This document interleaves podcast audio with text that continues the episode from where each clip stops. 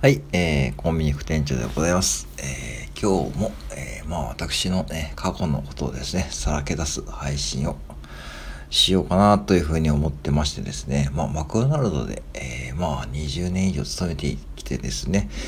まあいろいろあったわけなんですけども、今日はちょっとこれメンバーシップで配信しようと思いましたが、ちょっとですね、まあ日曜日ということで、皆さんにも聞いてもらえたらと思ってですね、配信します。うん、で、店長になって僕が一番こう、偉い、まあ失敗じゃないんですけども、多分一番失敗というかですね、一番こうメンタル的にやられたことですね。うん。あのー、3店舗目のね、お店でですね、うん。で、そこはまあドライブスルーで、まあ国道沿いにあるお店で、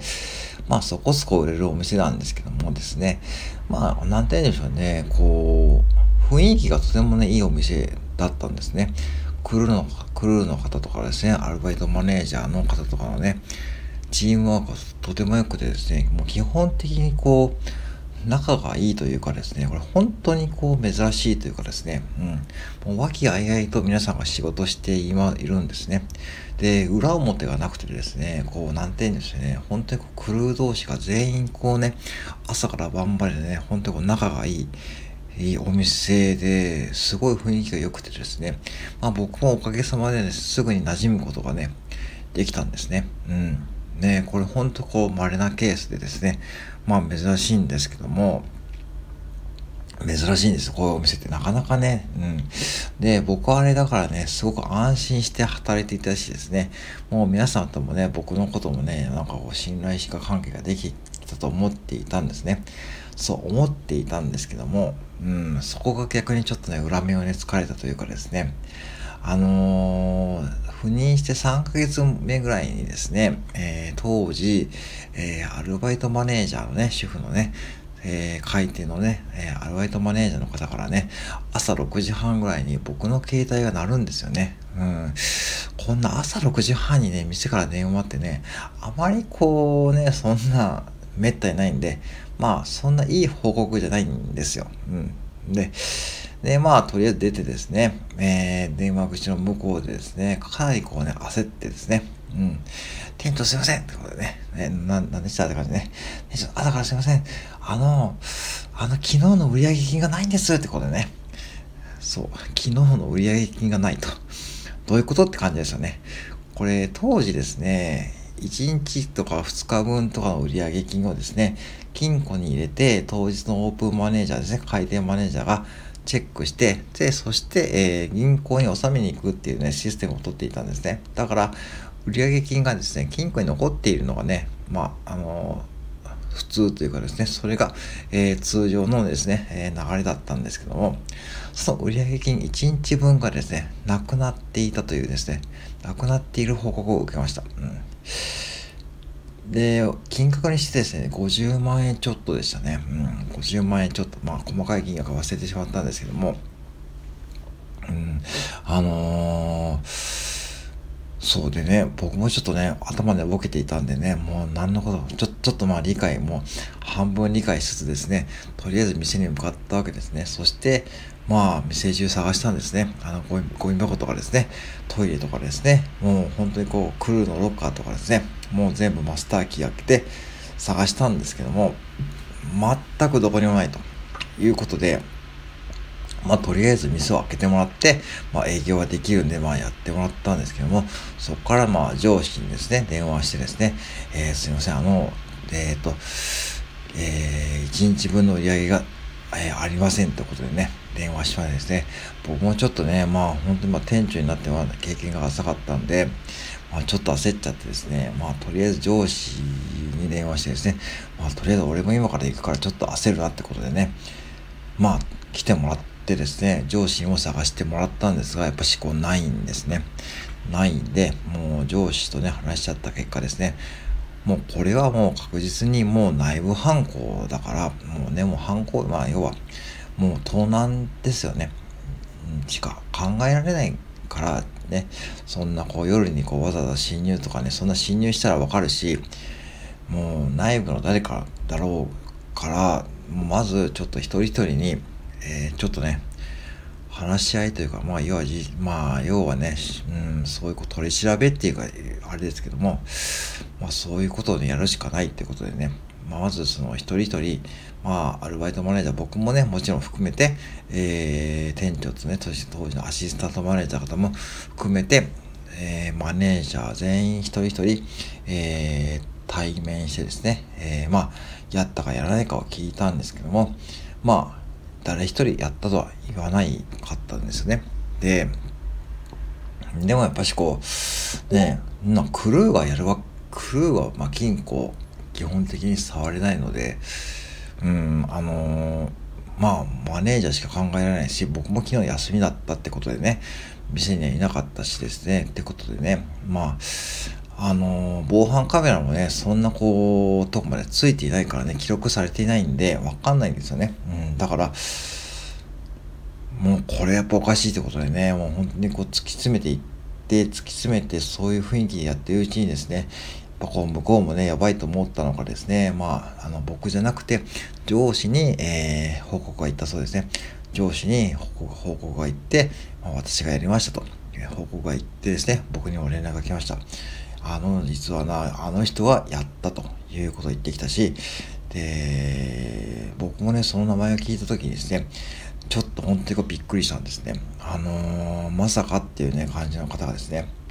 あのー、主婦のパートソンの、パートのマネージャーの方がですね、まあ、要は閉店作業でですね、任せていた方で、かなりベテランの方だったんですけども、僕もね、すごい信頼していたんですけども、で、その方がね、まあ、結局任させてやってしまって、結局全部使ってしまったと。で、まあ、使い道は、その家のね、あの、なんだろう、えっ、と、家賃とか、そういう生活費とかですね、なんか全部ね、なんか、すごくお金のなんかね、こう、切羽詰まっていたっていうことで、任させてやってしまって全部使ってしまいましたということで、まあ、上司に報告があったということでしたね。うん。まあ、それで僕もね、まあ、さすがにこう、直接話さないといけないってことで、まあ、その方と話してですね、まあ、果的にまあ、退職っていうかもう解雇ですよね。基本的には解雇で、で、まあ、幸いというかですね、お金はまあ、その後戻ってきたんで、1円残らずね、まあ、その方がね、親戚中から借りたって言ってましたけども、うん、まあ、だったら最初からそうすればよかったのかと思いましたけども、まあね、任させてやってしまったということで、まあそれでお金が戻ってきたんで、1円残らず、えー、警察には連絡しませんでした。で、これで話が終わりじゃなくて、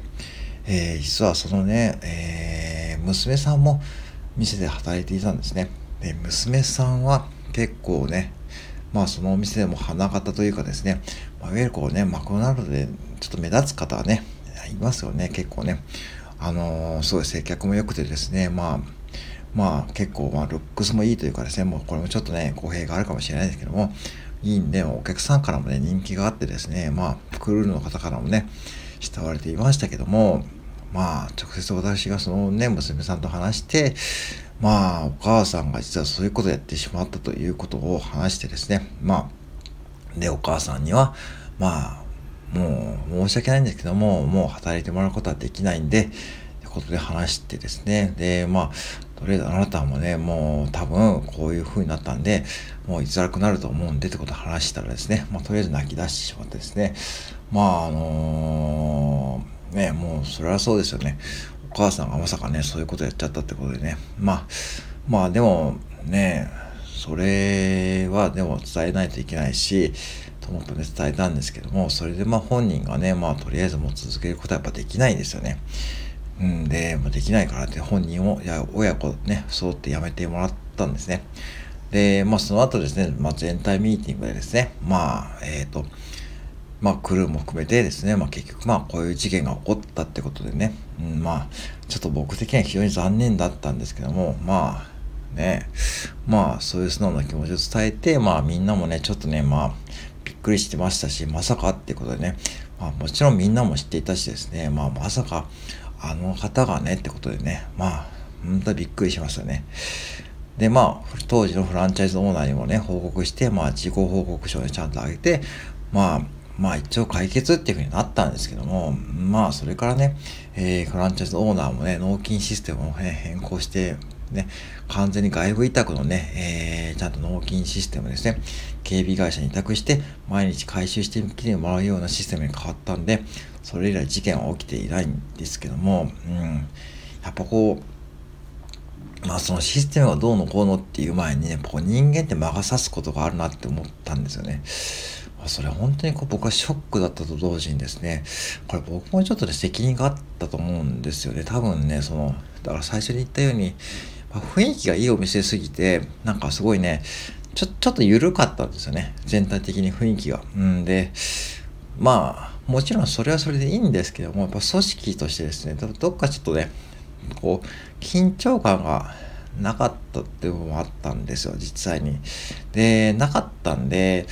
まあね、もちろん朝から晩まで来るとね、マネージャー、ほんとみんな仲良かったんですけども、まあある意味そこでね、まあ変な話ですけども、ちょっとした緊張感が生まれたのも事実だったんで、まあ実際ね、うん、まあそういう、こうね、まさかね、うちのお店でね、そんなことが起きるなんてってことでね、みんなそんな顔で、まあ全体ミーティングで聞いてましたけども、まあでもね、そういうやっぱ緊張感が僕が作れなかったのはちょっとね、僕にもちょっと責任があると思ってました。うん、まあそこから僕も学んだんですけども、うん、うん、まあそれでまあ、その方はその後ですね、まあどっか近くのでパートですね、始めたと聞いてますし、まあそれでね、また新しいこう仕事を探したっていうのも聞いてたんで、まあとりあえずね、ま、良かったと思いつつですね、うん、まあ本当にね、皆さんね、もうほんとこう、店長時代はいろんなことを経験しましたけども、これは本当にこう非常にショックでですね、僕は本当学んだことでございました。はい。以上でございます。失礼します。